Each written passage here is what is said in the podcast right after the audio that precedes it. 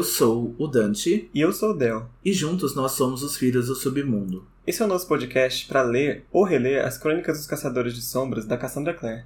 Bom, chegamos então à nossa sétima semana. Estamos muito breve de chegar no primeiro terço do livro, né? Faltando aí 18 capítulos ainda, 17 ou 18 capítulos. É, por aí, se contar o epílogo, acho que dá 17. Sim, mas então aí alguns meses de Cidade dos Ossos, mas acho que quatro meses até podermos ir para a Cidade das Cinzas. É, acho que vamos até julho. Mas tá sendo muito bom, tá sendo muito interessante. A gente tá ansioso para continuar. Mas falando em ansioso, Dante, tem algum livro que você tá mais ansioso pra gente chegar? Nossa, não é surpresa para ninguém que Peças Infernais é a obra de arte para mim da Cassandra Clare. Eu tô muito ansioso pra gente ir para essa trilogia e também tô muito ansioso para ir para as últimas horas, que é a continuação direta de As Peças Infernais, que a gente então vai ter aí os descendentes dos personagens principais de Peças Infernais. E a gente tá lendo agora Chain of Iron, acho que vai ficar algo como Corrente de Ferro aqui no Brasil, ainda sem data de lançamento prevista pela galera Record, mas o livro foi lançado lá fora pela Cassandra Clare agora no dia 2 de março. A gente já tá fazendo a leitura de Chain of Iron e tá incrível. Se vocês têm a oportunidade de comprar esse livro, de ler de alguma forma esse livro agora em inglês, leiam, porque é incrível. É um livro muito emocionante, é um livro muito dramático e assim, tem todos os elementos que a gente tanto ama nessa saga. Eu acho que até mais, né? Acho que com um plus a mais ainda em Chain of Iron. Ah, é uma pena que falta bastante tempo pra gente chegar ainda no Chain of Iron aqui no, no podcast. Mas eu, pessoalmente, ainda dentro do Instrumentos, eu tô ansioso para chegar no Cidade das, dos Anjos Caídos. É, eu tenho um, um espacinho no coração para esse livro, para esse, pra esse plot do, do quarto livro. Ah, eu também tenho, mas eu gosto muito dos encerramentos que a Cassandra Clare faz. Eu gosto muito dos terceiros livros dela.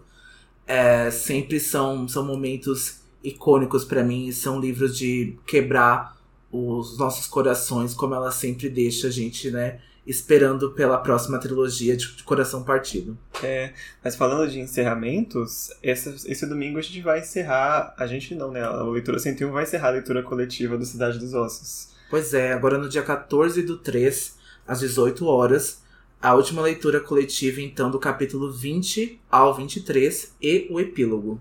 Isso, às 18 horas. O, a gente vai deixar o link lá no nosso Stories. Mas se você quiser ir, é o arroba leitura 101. Tá no finalzinho, mas segue eles lá porque em breve a gente vai voltar com outras leituras. Também no universo da Cassandra. Eles já confirmaram que vão seguir nos próximos meses com Cidade das Cinzas. Sim, a próxima leitura eu não me recordo qual livro é no momento, mas não é um livro da Cassandra, mas de novo, é uma oportunidade então para conhecer novos autores, prestigiar novos livros e conhecer o pessoal lá que são muito bacana. É verdade.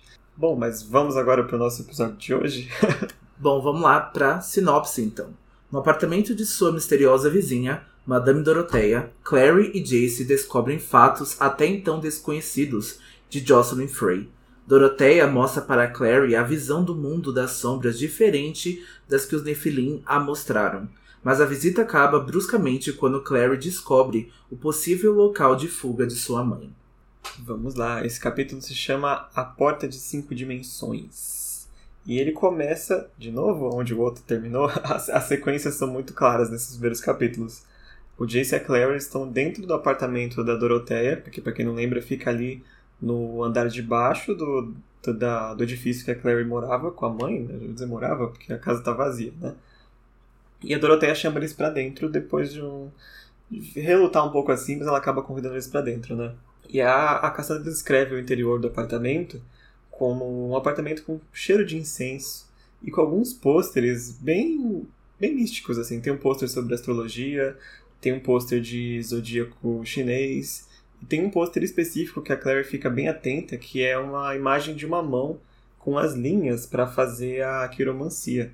Até a Madame Doroteia vê e pergunta se ela tem interesse em aprender quiromancia ou se ela é só encherida de ficar olhando as, as coisas que ela está decorando na casa dela. É, é descrito né, no livro que a Madame Doroteia fez é, algo bem diferente com, a, com o apartamento, né? A disposição dos móveis e da sala que a Madame Doroteia então decorou o apartamento é muito diferente da qual a Jocelyn fez, né? E a Clary fica bastante interessada, né, nos posters da Madame Doroteia, não julgo porque eu também fiquei bastante interessado, eu ia olhar, e isso é um, é, um, é um detalhe de bastidores, mas essas cartas, né, essa parte mais mística da Doroteia foi algo que a gente usou para nossa identidade visual, foi algo que a gente buscou, né, é, trazer para o nosso logo, para o nosso cast. Então é uma parte que a gente gostou bastante e daí que surgiu o nome Filhos do Submundo, né? É, no primeiro livro a, a, as cartas são bastante importantes. Né? E acho que ficou bastante significativa para o universo, da, principalmente dos Sementes Mortais. Exatamente. Então a Clary pergunta, né, se a Doroteia pode ler sorte, e a Doroteia responde que a mãe era muito talentosa e que ensinou alguns truques para ela, né? Então a Doroteia oferece um chá pro Jace e ele aceita desde que não seja Earl Grey, é, porque ele detesta bergamota. E até surgiu comentários recentemente, né, na divulgação do Tin of Iron, que a Cassandra disse sobre os sabores de chá que os caçadores de sombras não gostam, né? E aí ela lembrou que o Jace detesta é, Earl Grey. É, eu gosto, particularmente, não tenho nada contra. É um dos meus chás preferidos, eu gosto bastante de chá. É um líquido, uma bebida que eu sempre tô bebendo. Mas o Jace não, não gosta desse chá. Você é. tem um chá preferido, Del? Eu não gosto muito de chá, em geral. eu vou concordar com o Jinx uma vez nesse capítulo. Não, não gosto de chá, ponto. Desculpem. E esse capítulo a gente vê muita coisa que o Jason não gosta, aparentemente. Ele é muito verbal com as coisas que ele não gosta. Né? É, parece uma criança, né? Tipo, não gosto disso, não gosto daquilo. Eu não como isso. é, e aí a Clary acha estranho o fato não só do Jason saber o que é uma bergamota, mas saber o que ela está contida no Earl Grey.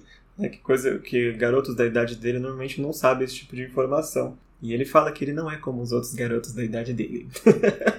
no instituto ele tem aulas de herbologia, né, de preparos, então ele tem essa noção.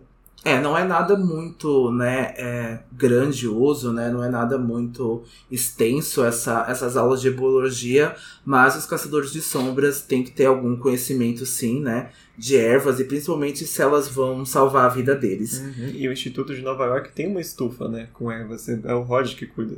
Mas deve, é outro motivo para ele conhecer um pouco sobre esse assunto. E aqui acontece agora um fato que chama a atenção da Clary, que o Jace a chama pelo sobrenome, né? Ele chama de Frey, o que claramente a Clary não gosta. E aqui a gente tem uma discussão, a gente teve uma discussão antes de gravar esse episódio, que eu acho que a Clary não gostou exatamente porque o sobrenome carrega acho que todas as responsabilidades que a família tem e a Clary não sabe nesse exato momento se a mãe mentiu sobre o sobrenome ou se ela ainda tá mentindo sobre a família dela. Então a Clary acha que carregar esse sobrenome é uma responsabilidade da qual ela não tá sentindo tão preparada assim. É, ela tá alguns capítulos questionando a própria família, né? Não tá escrito explícito, mas a gente supõe que seja isso que deixou ela incomodada, ser chamada de, de Frey, né, nessa hora. Tanto que até ela, assim que ele chama ela pelo, pelo sobrenome, ela se lembra do Simon. Então eu acho que ela deu uma voltada assim pro passado nesse momento breve e ficou um pouco incomodada.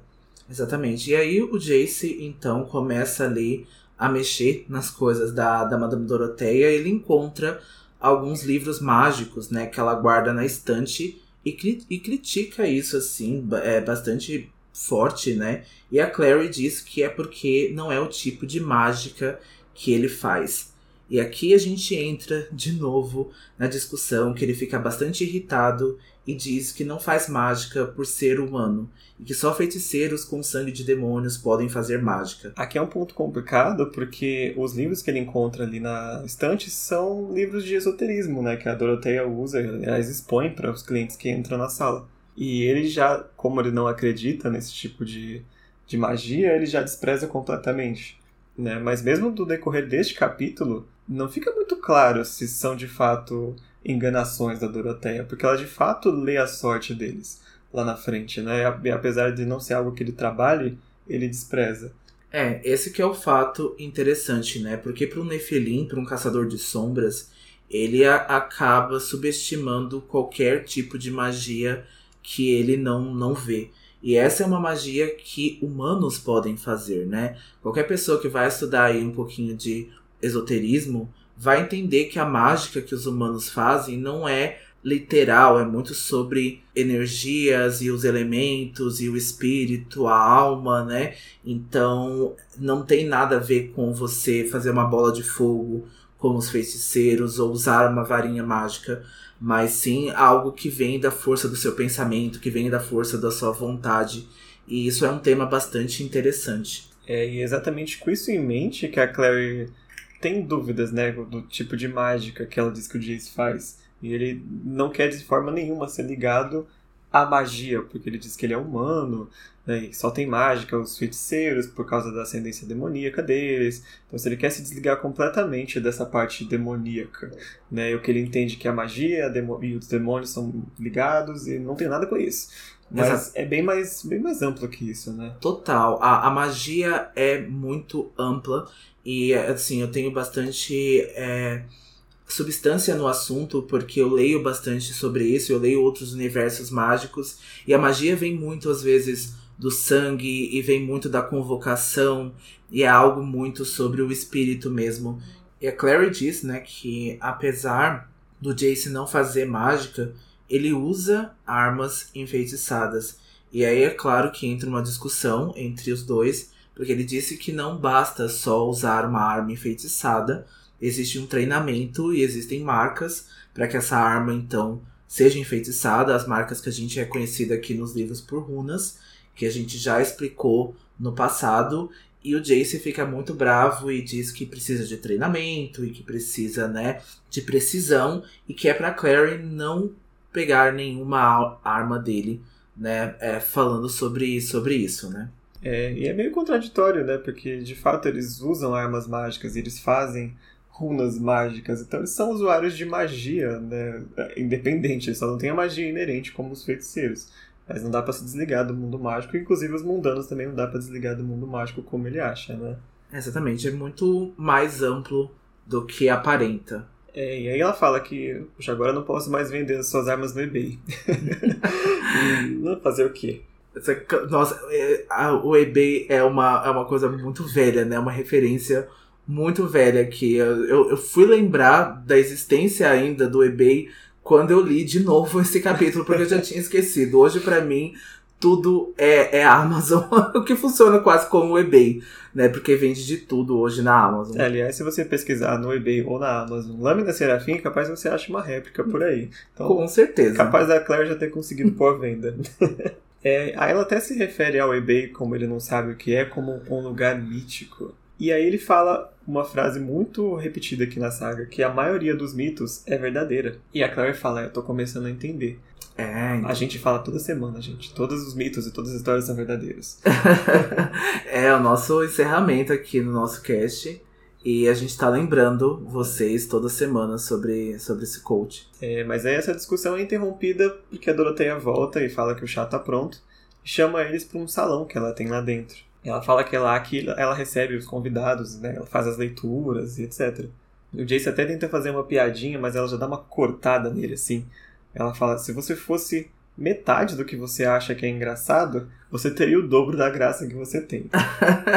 Pergunta do Enem: quanta graça o Jace tem?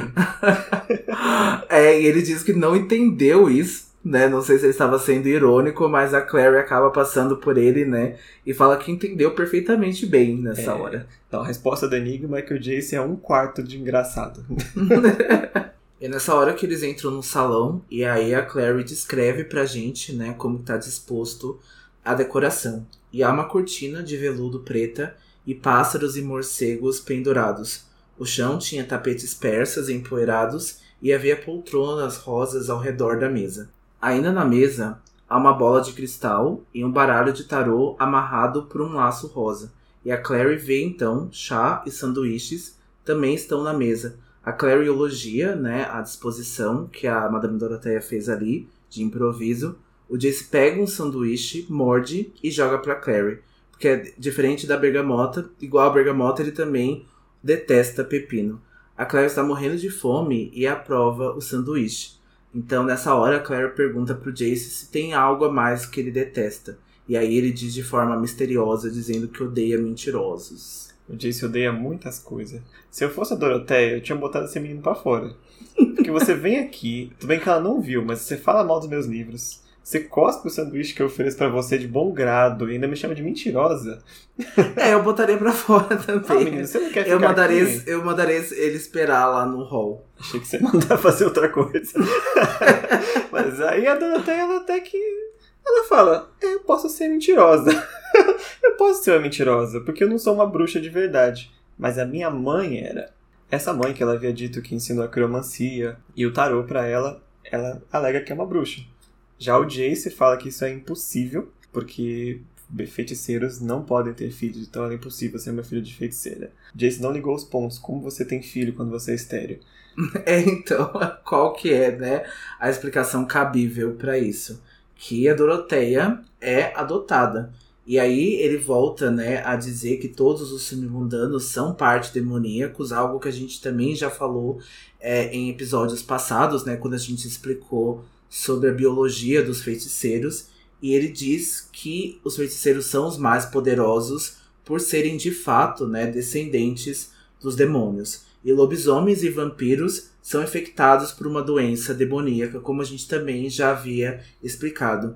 A Doroteia comenta que as fadas então são anjos caídos.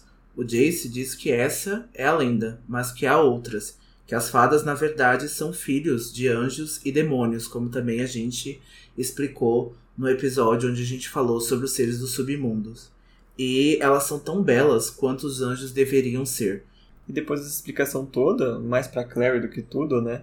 A Doroteia confirma que de fato feiticeiros são estéreis sim, mas ela foi adotada por uma feiticeira. E que ela tem uma função ali naquela casa, que é vigiar e guardar, e não fazer mágica, como disse acha que é. Agora, vigiar e guardar o que, né? É, mais pra frente no, no capítulo a gente descobre que esse apartamento, na verdade, o prédio, né, é um santuário.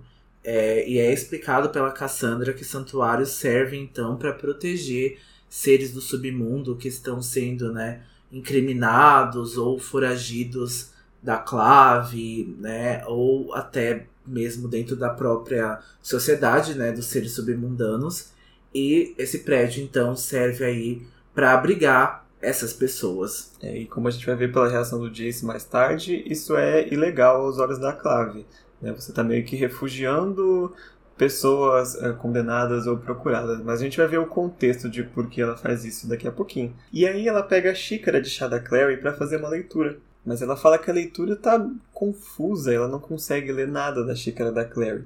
Então, para tirar a dúvida, ela pede, na verdade pede não, ela toma do Jace a xícara de chá que ele estava tomando, joga fora o que tá, o restinho que tava e lê o dele. E o dele ela consegue ler. E o que a Doroteia vê na xícara do Jace é que há violência em seu futuro, ele se apaixonará pela pessoa errada e que diz que ele tem um inimigo.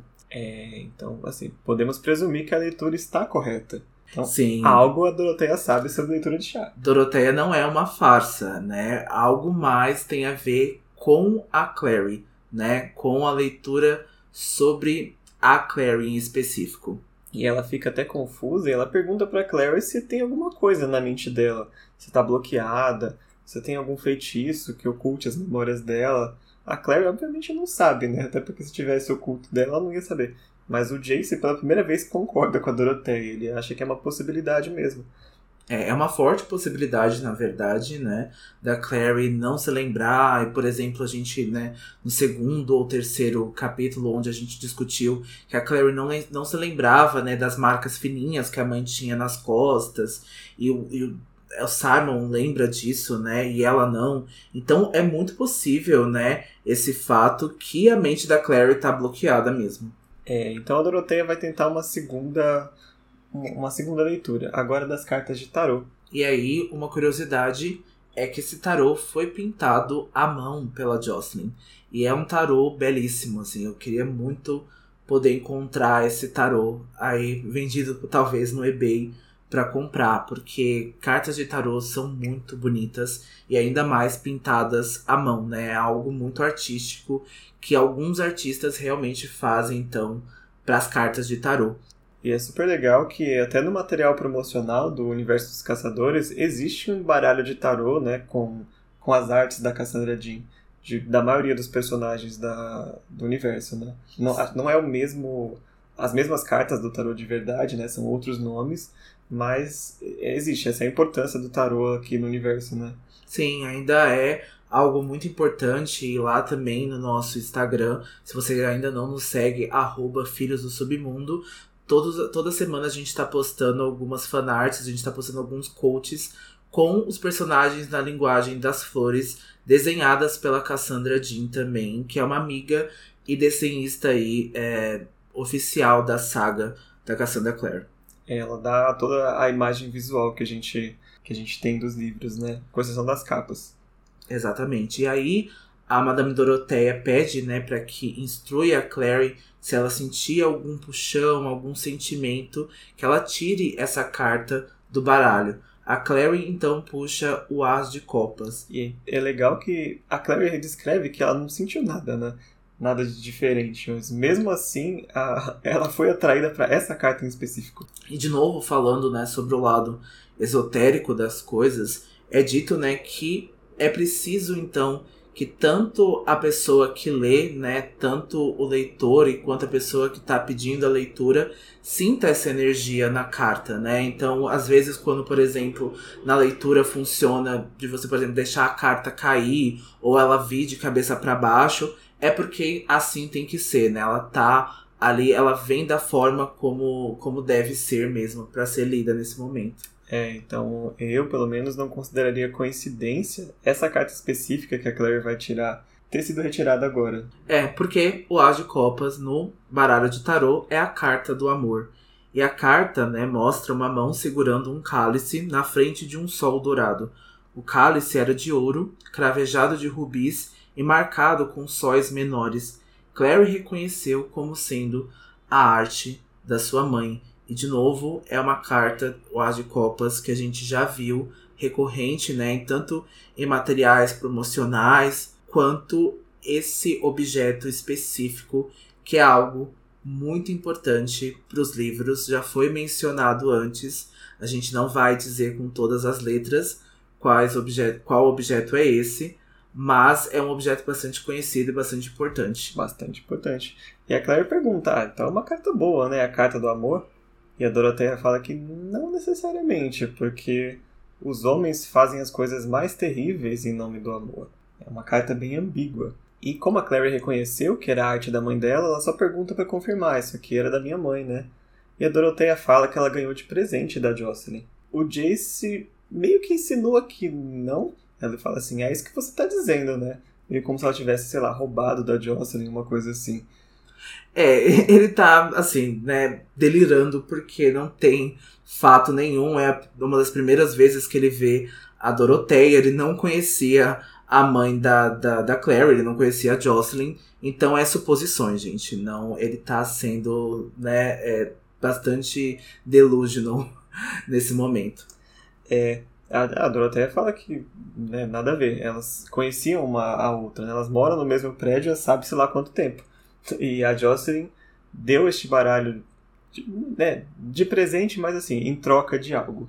Ela queria informações sobre o mundo das sombras. Esse era o acordo entre a Jocelyn e a Doroteia. Eu vou te dar este baralho de presente, pintado à mão, e você me deixa informada sobre o que está acontecendo no submundo, porque a Jocelyn estava desligada do submundo. Mas o mais importante, ela pediu para Doroteia ficar atenta a um nome específico. Então, esse nome é o Valentim. A Jocelyn então pedia para que a Madame Doroteia ficasse atenta ao nome do Valentim nas notícias, né, do mundo dos submundanos. E de novo a gente volta a esse nome importante que é o Valentim que a gente explicou nos episódios passados, né, mais especificamente no quinto episódio da Clave e o Pacto, sobre quem era o Valentim, o quanto ele quebrou os acordos, né, e o quanto ele proporcionou aí uma das maiores batalhas do universo dos Caçadores de Sombras até então. E agora fica revelado que a própria Jocelyn tinha interesse em saber informações sobre o Valentim. Assim como essa pessoa que está atrás dela tem interesse, ou em nome do Valentim, pelo menos, né? Fiquem atentos a nuances, fiquem atentos às entrelinhas, porque a gente está chegando muito perto né, de desvendar esse mistério, muito perto de saber quem de fato é o Valentim. É, mas a, a Doroteia aqui já põe o prego final, algo que se você já teorizava, ela confirma. A Jocelyn era sim uma caçadora de sombras. E era por este motivo que ela estava morando nesse, neste lugar específico. Isso é algo que o Jace deduz, né? O que a gente já, falou aqui no episódio, mas o Jace deduz agora que aquela casa era um santuário. Então, vamos subentender que a Jocelyn estava ali meio que em situação de refúgio, né? Isso confirma, né? A gente liga os pontos que a Jocelyn estava fugindo, né, da clave, estava sendo caçada por ela e talvez pelo Valentim. Isso, né, prova e a gente pode começar, né, a teorizar sobre isso, então o que de fato a Jocelyn escondia, né, quem de fato era o, o Valentim na vida dela e por que que ela estava se escondendo e por que que ela não queria ser encontrada nem pelo Valentim, nem pela Clave. É, e nem deixar que a Clary soubesse de nada dessas coisas, né? Exatamente. Então foram né, 15 anos de esconderijos, foram 15 anos é, a, a Jocelyn totalmente né, a parte do, do mundo dos caçadores de sombras, então ela abdicou dessa vida, né, por um real motivo. Então, assim, não é comum um caçador de sombras, né, fugir. A gente já havia falado sobre os exílios, né, que acontecem às vezes com os caçadores de sombras, a retirada das suas marcas. Mas a Jocelyn escolheu essa vida, né? Ela escolheu viver é, como uma mundana, né, o mais perto de mundana possível, né, para criar a Clary. É, e a única ligação que ela tinha com o submundo agora é a Doroteia. Havia, havia outras, mas não cabe dizer agora qual que é. A mais importante era essa no momento, né? E com essa revelação que a casa é um santuário, o Jace começa a ficar num tom um pouco mais ameaçador ali. E a Doroteia se justifica dizendo para ele relembrar qual era o lema da clave, que é a lei é dura, mas é a lei. E aí ela completa: sim, mas às vezes a lei é dura demais. E ela diz que a clave teria tirado ela da mãe dela se elas tivessem sido descobertas. A lei é muito dura e acho eu que ela é bastante dura para os submundanos também, né? Bastante, né? A lei é muito inflexível sobre algumas coisas e flexível demais para outras. Eu acho que a gente vai voltar a falar sobre a clave mais para frente e o quanto ela é flexionável quando ela quer, né? Quando isso condiz que ela precise ser é, então ela realmente teria sido tirada da mãe, porque é, ela talvez ela não teria a visão e ela não teria nascido com a visão e ela poderia então expor o mundo dos caçadores de sombras e poderia ser perigoso ter uma criança mundana sendo criada por uma feiticeira. No caso aqui, ela não botou ninguém em perigo, mas de fato ela poderia ter revelado sobre os caçadores para outras pessoas, né? Ainda mais nessa fachada de ser uma bruxa, digamos assim, né? Exatamente. É, fachada não, porque né, eu acredito eu que ela tem algo, né? Basta, não basta a sua visão, mas ela consegue fazer algum tipo de adivinhação. Então, assim, algo ela é. Né? Não, sim, e de, de novo, né? A, a magia para nós mundanos, ela é extraída de uma forma diferente. Ela também é ensinada, né? A arte da magia é ensinada pra, pra gente. Eu acredito que tem algumas pessoas, né, que tem uh, uma áurea e é mais suscetível a isso. Mas, então eu acredito que a Madame Doroteia seja uma dessas pessoas, né? Ela é uma pessoa bastante sensitiva para essas coisas. E eu confesso que eu sinto falta da série de mais personagens mundanos, assim. Eu acho que tem poucos mundanos na, na série que dá essa esse espaço cinza assim no mundo mágico, né? É, seria legal se a gente tivesse, né, no futuro, porque são pouquíssimos mesmo os mundanos que a gente vê, é mais mundanos que têm realmente a visão, né, que então conseguem ver o mundo das sombras, né? Isso também tem a ver um pouquinho com a biologia e a descendência desses, né, dessas pessoas que têm a visão, mas a gente não tem é, muitos exemplos mesmo de mundanos que conhecem uh, o mundo das sombras. Os caçadores estão fazendo um trabalho bem feito de manter o segredo. E nessa hora, né, os comentários que o Jace diz são, assim, bem ruins para mim, porque ele diz, né, se a Madame Dorothea é tão boazinha assim, é, por que, que ela recebe ajuda, né, para fazer isso? E ela diz que não pode, né, viver de beleza como a dele, né? Nem todas as pessoas conseguem viver de beleza. E ele ameaça, então, a Doroteia a denunciá-la para a Clave e exige que ela conte é, o que há atrás da cortina que eles viram ao entrar no salão. E quando eles puxam a cortina, eles veem uma porta num lugar bem comum, assim. A porta está exatamente entre duas janelas e dá para ver claramente que ela não vai dar para nenhum cômodo do apartamento. Ela daria assim pro nada se você fosse abri-la de fato. E é descrita como se ela fosse feita de um metal, mas ainda assim um metal macio, meio que da cor de bronze, um pouquinho mais claro. É um material bem esquisito, né? Ele parece pesado, mas ele não é quando você toca nele. E tinha uma maçaneta em forma de olho. E a Doroteia fala que isso aqui é um portal, ou como outras pessoas chamam de uma porta de cinco dimensões. E ela dá uma pequena aula de física ali, que as dimensões não são lineares, né? que elas se cruzam de vários, várias formas.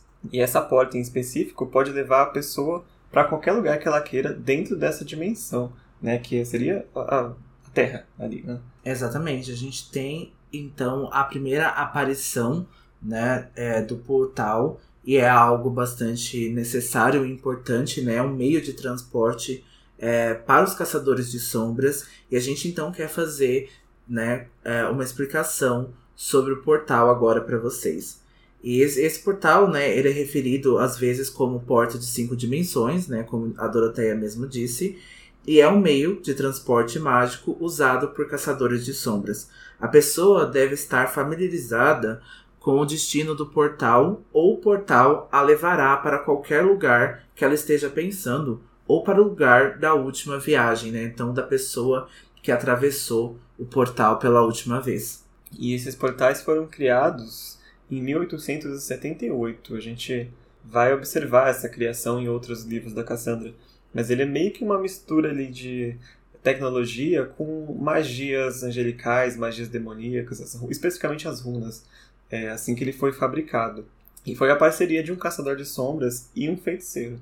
Ambos bem conhecidos, né?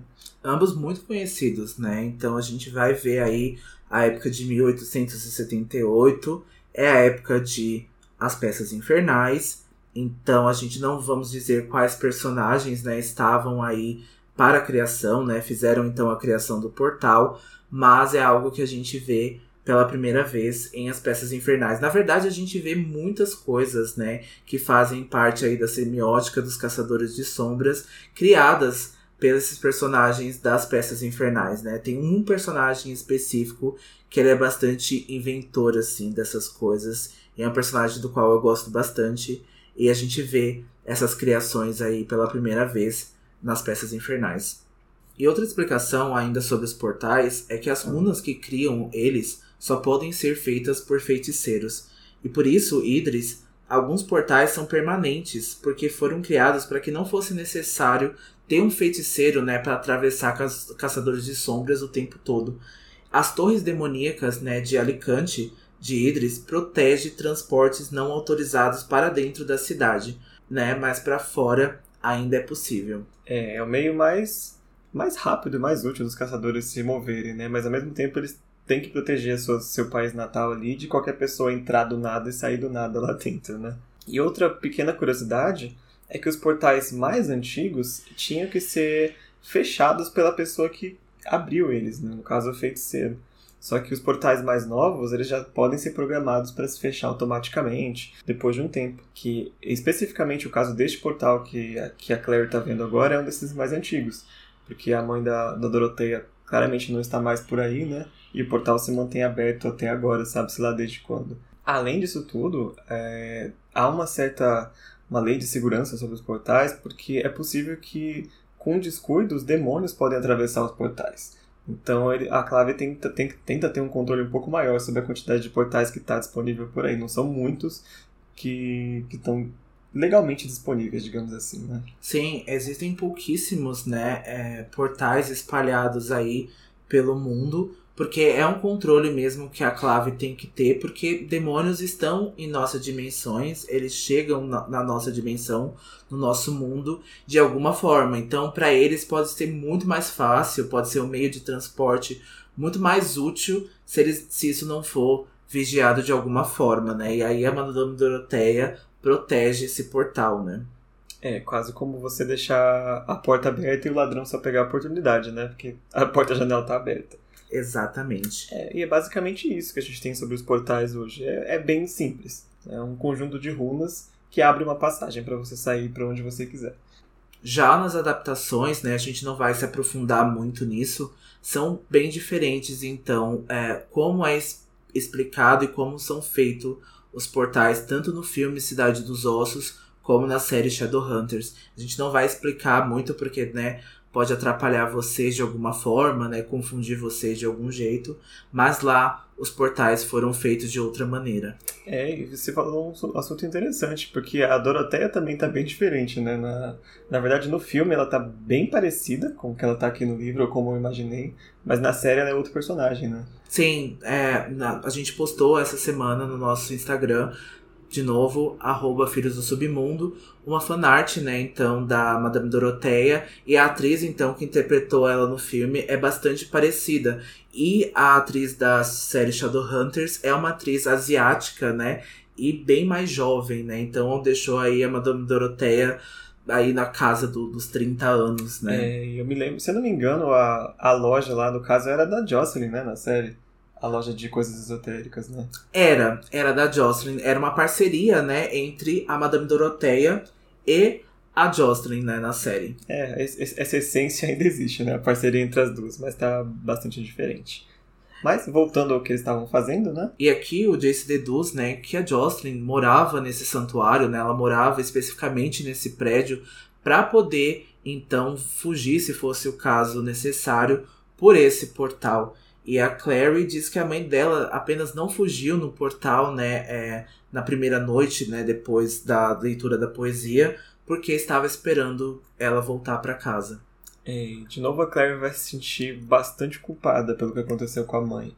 Né? A, Clary, a, a Jocelyn realmente ficou esperando ela chegar para as duas fugirem juntas pelo portal. É, exatamente. A Clary fica bastante emocionada com isso e diz que quer ver para onde a mãe fugiria. E ao som dos gritos né, da Madame Doroteia, que tentou parar a Clary nesse momento, ela corre pro portal e entra caindo no vazio. O quanto isso é perigoso, né? Porque a gente explicando sobre o portal, uh, o pensamento da Clary talvez não tivesse no lugar, então ela poderia ser mandada pelo portal para qualquer lugar, né? E esse lugar poderia ser um lugar muito poderoso. E ela também não sabe quem viajou pelo portal da última vez e aonde essa pessoa veio, ou para onde essa pessoa foi. É. Então é extremamente perigoso. É, na verdade, ela nem se perguntou essas coisas, né? Ela ficou tão abalada que ela ah, correu assim, para onde minha mãe ia fugir, para onde a gente iria, pulou e vamos descobrir na semana que vem onde ela foi parar. Mas eu me peguei pensando agora, né? Na, nas atitudes da Doroteia enquanto estava acontecendo tudo isso que aparentemente, tudo bem, ela é uma mundana, né? Ela não ia lá salvar a Jocelyn, mas ela também aparentemente não interviu, né? Houve vários ataques na casa de cima e ela se protegeu ali embaixo e não, não mexeu muito, né? Exatamente, né? E como a Madame Doroteia disse, né, em capítulos passados, ela não morre de amores pela Clave, já que a Clave não ajudou ela no passado, então ela não se envolveu. E eu achei isso bastante egoísta, né? E bastante triste dessa parte, porque é algo muito específico, né? É um caso à parte. Ela viveu muitos anos com a Jocelyn ali, tinha até uma parte de um acordo, né? Tinha uma certa amizade, né? Um convívio das duas. E ela não fez nada para ajudar, sabe? Ela não, não, não deu a denúncia dela, não deu o relato dela para Clave em nenhum momento. Caso que poderia ter ajudado de alguma forma e teria conforto para Clary, né? Traria esse conforto para ela. Então é, é bastante egoísta é, essa parte da Madame Doroteia. Eu entendo, mas eu não concordo. É, ao mesmo tempo, eu entendo porque ela realmente iria se expor pra Clave, né? Ela tá cometendo vários crimes pra, com a Clave ali, sendo uma mundana que conhece, tendo um portal em casa e refugiando né, membros do submundo. Eu acho que se ela se expusesse ali, além de não ajudar a Jocelyn, de fato ela ia acabar sendo presa ou pior pela Clave, né? Então acho que Para alguém que está acostumado a fugir por tanto tempo, acho que ela tem esse acordo, eu ajudo você, você mora aí em cima, e eu te ajudo a fugir. Eu já estou botando muito risco só de fazer isso. Então acho que ela pensou, não vou arriscar mais ainda da minha vida por essa mulher, por mais triste que seja, né?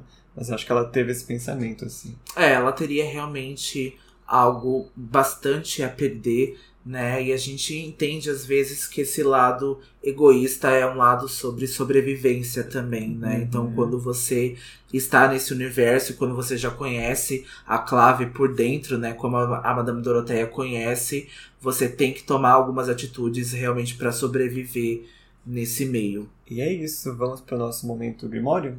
Bom, a gente vai então para o nosso momento Grimório agora falar um pouquinho sobre os quotes desse, desse episódio. Bom, vou colocar no meu grimório a discussão sobre os livros da Doroteia que o Jace tem com a Claire. Ele fala: Isso deve ser a porcaria que ela guarda na frente para impressionar os mundanos crédulos. Ele disse, parecendo enojado: Não há um único livro sério aqui.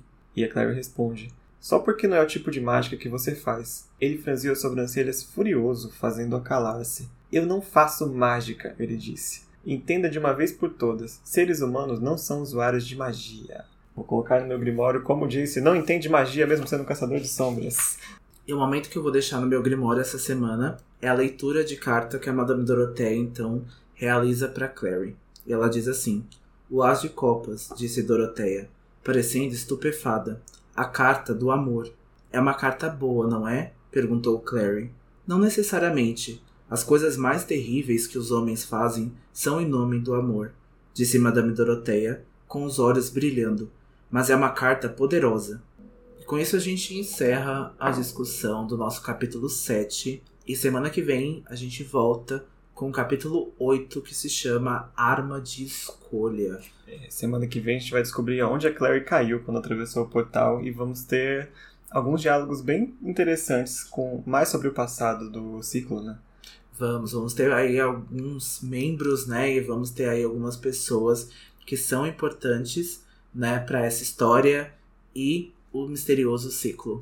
E por essa semana é só. A gente espera vocês na semana que vem. Não esqueçam de ir no nosso Twitter, arroba filhos submundo, e no nosso Instagram, arroba filhos do submundo. Segue a gente lá para ficar sempre antenado com as próximas novidades. E lembre-se, todas, todas, as histórias, histórias são verdadeiras. verdadeiras. Tchau! Até semana que vem.